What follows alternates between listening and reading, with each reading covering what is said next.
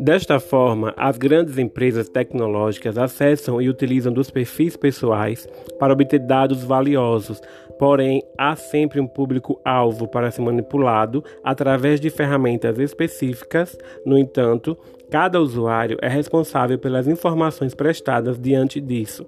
Essas plataformas, criadas a princípio para se conectar globalmente, torna-se nos dias atuais invasora da integridade humana através de conhecimento de conteúdos privados.